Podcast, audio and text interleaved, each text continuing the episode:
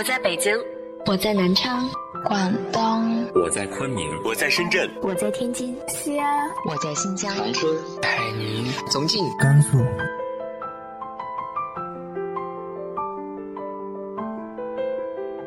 这里是 FM 幺八零八四，昨天的你的现在的未来，我是主播背着吉他的蝙蝠女侠。无论你在哪儿，这里都有我的温暖等你。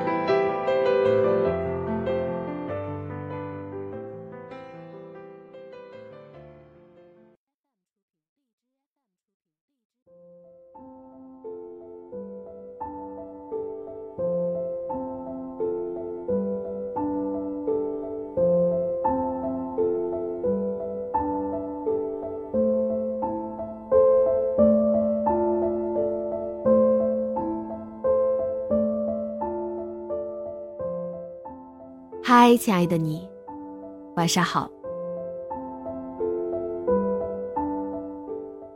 每一个家庭里的故事都像是一本书，不同的主角，不同的性格。今天要和大家分享一篇很真实的文章，描述了我们的父亲母亲，来自于豆瓣作者月光舟，老妈。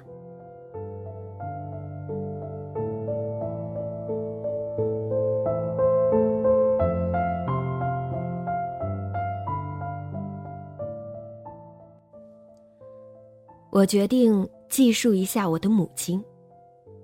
越是亲近之人，越是难以了解。某日，看着母亲的身影，突有陌生之感，才想起我对这个朝夕相处的人究竟有多了解这个问题。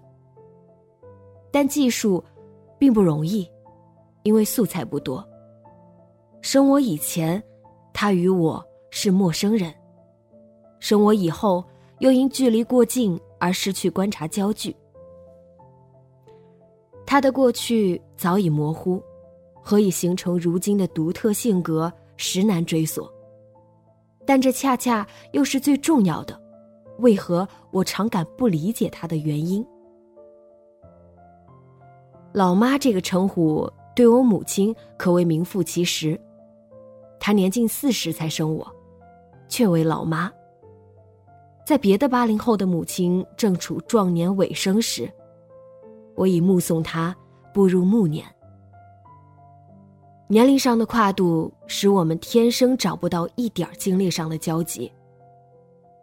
别的孩子或许从小都有一个与父母耳鬓厮磨、类似恋人关系的蜜月期，可这在我，既有，也是极短的。老妈的理性令我印象深刻。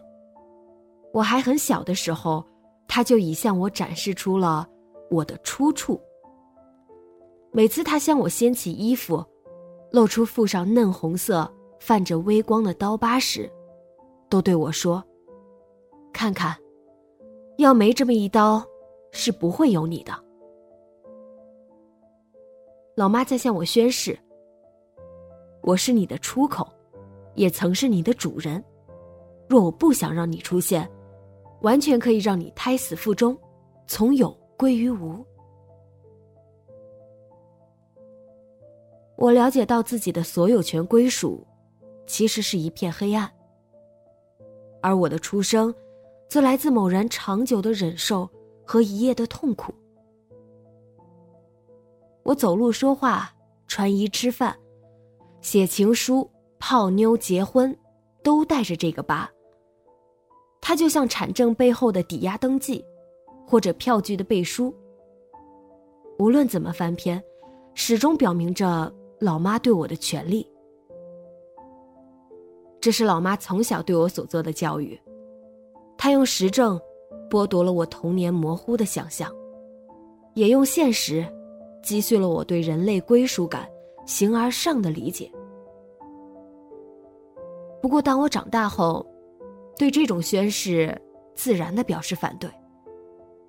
什么刀疤，不过是打在奴隶身上的烙印罢了。我的所有权自然属于我，不管我从何而来。我在自己不长的生命里，陆陆续续的反抗，或激烈，或平和，或视之以理，或动之以武。我认为老妈的行为和绑架无异，而自己的抗争则出于正义。然而，许多年后，当我又回想起那个疤的时候，则觉得，老妈的理论是颇高明的。因为在子宫里的孩子与母亲，是两个人在世上所能达到的最近的距离。从心到心，毫无组织的通途，远胜过世间任何形式的爱情。这种相融。从出生起，反而形成一种倒退。因此，我们终其一生，都在试图互相了解，以修补这种倒退。因此，每个人都先有母性，后有父性。母性代表人的归属和本源，代表着我们对血与肉宿命般的亲近，而父性。则是为了维持自身，不得不做出的狠辣与无情。所以，老妈虽然霸道，却是靠谱的。可是，这种倒退，这种距离上的拉远，在我和他之间，则体现的越发明显。我在成长中，逐渐显示出与我老妈不同的个性。我天生对数字不敏感，算术奇烂，从小自顾自看书发呆，慢慢的成了文字的奴隶。任何东西不诉诸文字，便无以存活；离开文字，便失去安全感。而我母亲对文字的不完美则嗤之以鼻。他洞悉文字在表述现实上本质性的无力与虚伪。因而心存鄙视。他又是一个拒绝任何形式化的美的人，因为美代表着不确定，一种无法量化的，和他有限的生命与经历格格不入，所以早被他放弃。他从不戴饰品，也从不用化妆品，他也很少为文艺作品所动。平时，别家的主妇在逛街、串门。挑化妆品、拉家常时，他则坐在家里做报上的数独。他对数独情有独钟，因为能发挥他的超强观察力以及对数字的敏感性。他曾命令我买了一堆数独书籍，一个礼拜就全部做完。如此尚不过瘾，一个礼拜之后又重做一遍。他干任何事，都会诉诸数字。例如，一礼拜有几件衣裳要洗，厨房灯晚上几点关，饺子在桌上垒一排得是多少个等等。在他眼里，没有随意两个字。吃饭几点结束，哪几个菜被消灭，这都是有定数的，因为会影响到洗碗的时间和量。他兴致盎然，却毫无美感的设计着自己的生活，并要求我和父亲服从他，从而使我们家呈现出一派奇怪的繁荣。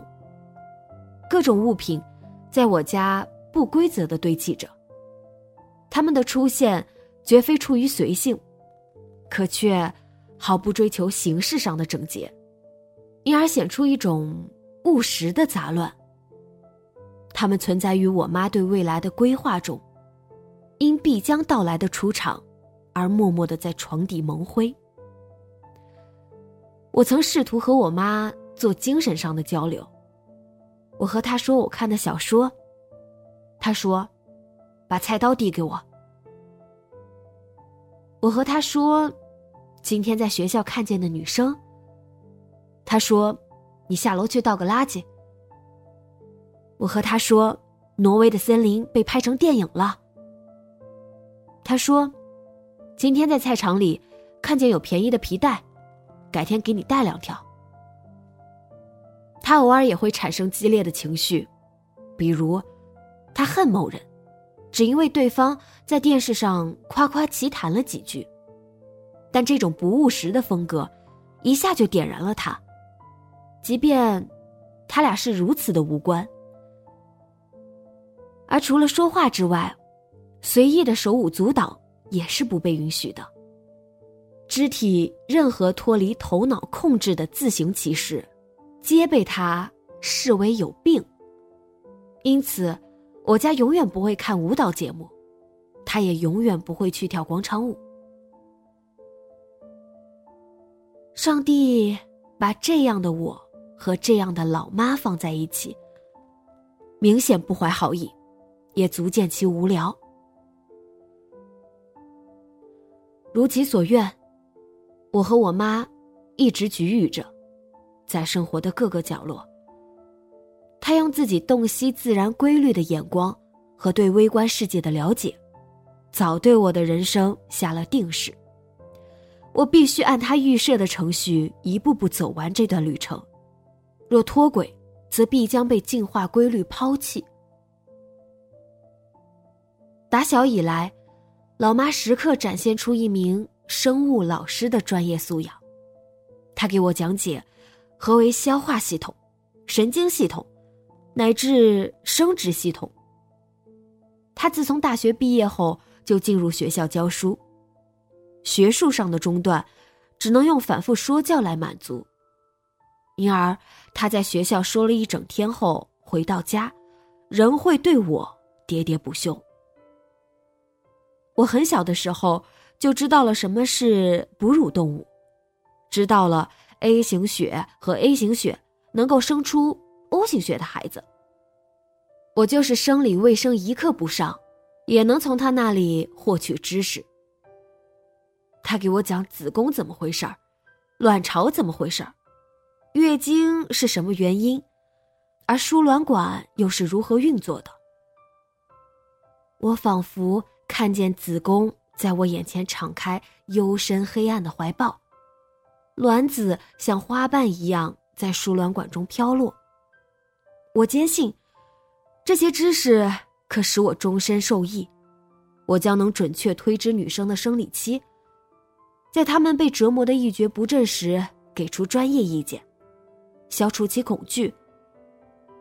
直到我发现女生并不对月经抱有多大恐惧，并乐得。以之抵御体育课前，这一想法始终坚如磐石。可惜，我对自然科学始终没有兴趣。作为一个智商明显有缺陷的人，我注定只能往老妈所希冀的反面前进。我一直在想，我若不是我妈的儿子，而只是生活中偶遇到她。那么，即便荒诞如韩剧，我俩也不会相互欣赏吧？可是成年以后，当我看到情人吵架、互相揭短时，我才蓦然醒悟，这和我老妈展示伤疤异曲同工。看看，由于你的出现，我才会被伤的那么深。我是我母亲。命中注定的情人啊，我们以给予的形式来表达对彼此的需要，凭借粗糙的伤口来寻觅最初的圆融。而在此过程中，他已被我伤得很深，并且这种伤仍未间断。我爸是另一种典型，对数字比我还稀里糊涂。说话，喜欢用“假如”“可能”“基本上”这些词语来炫耀他不值一提的逻辑性。他依赖文字，但比我酸腐的多。他若在古代，未必能中秀才，但学得一身酸腐气是毫无疑问的。倒贴钱给不识字的农民写春联，碰到街头的瞎子，跟人家秀易经的那种。我爸和我妈的结合是我永恒的谜题。他们的矛盾无可调和，是信仰的分歧，意识形态的冲突。他们表面为一台电视应该如何关闭而争吵，实质是两种观念的碰撞。我妈认为，关电视有一二三四个步骤。遥控器应该放在 A、B、C、D 个位置。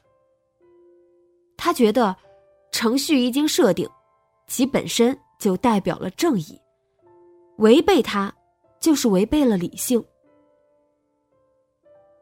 我爸则认为，电视是为人服务的，它应该惯着人的习惯，不管其良或不良。究竟是关电视的程序重要，还是人的习惯更重要？永远不会有答案。我从小就陷于这种判断中，因此对人类的无聊早有洞见。我预感到自己将来会落入更多的条条框框中，因此，索性假扮理性。时至今日，我看着我妈在固定的时间做完午饭，在统一的地方摆放锅勺。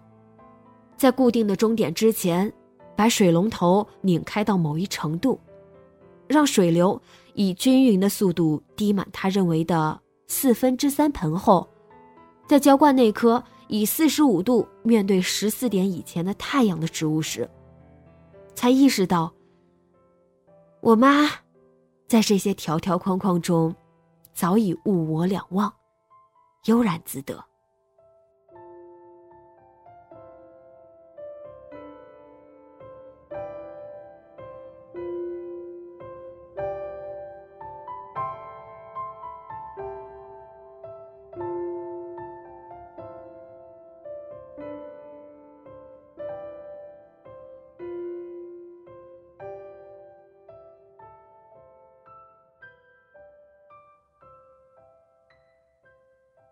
你的家庭又有着怎样的故事呢？你的爸妈有着怎样的碰撞呢？直接在节目下方留言分享给我吧。今天的节目就到这里，节目原文和封面请关注微信公众号“背着吉他的蝙蝠女侠”。电台和主播相关，请关注新浪微博“背着吉他的蝙蝠女侠”。今晚做个好梦，晚安。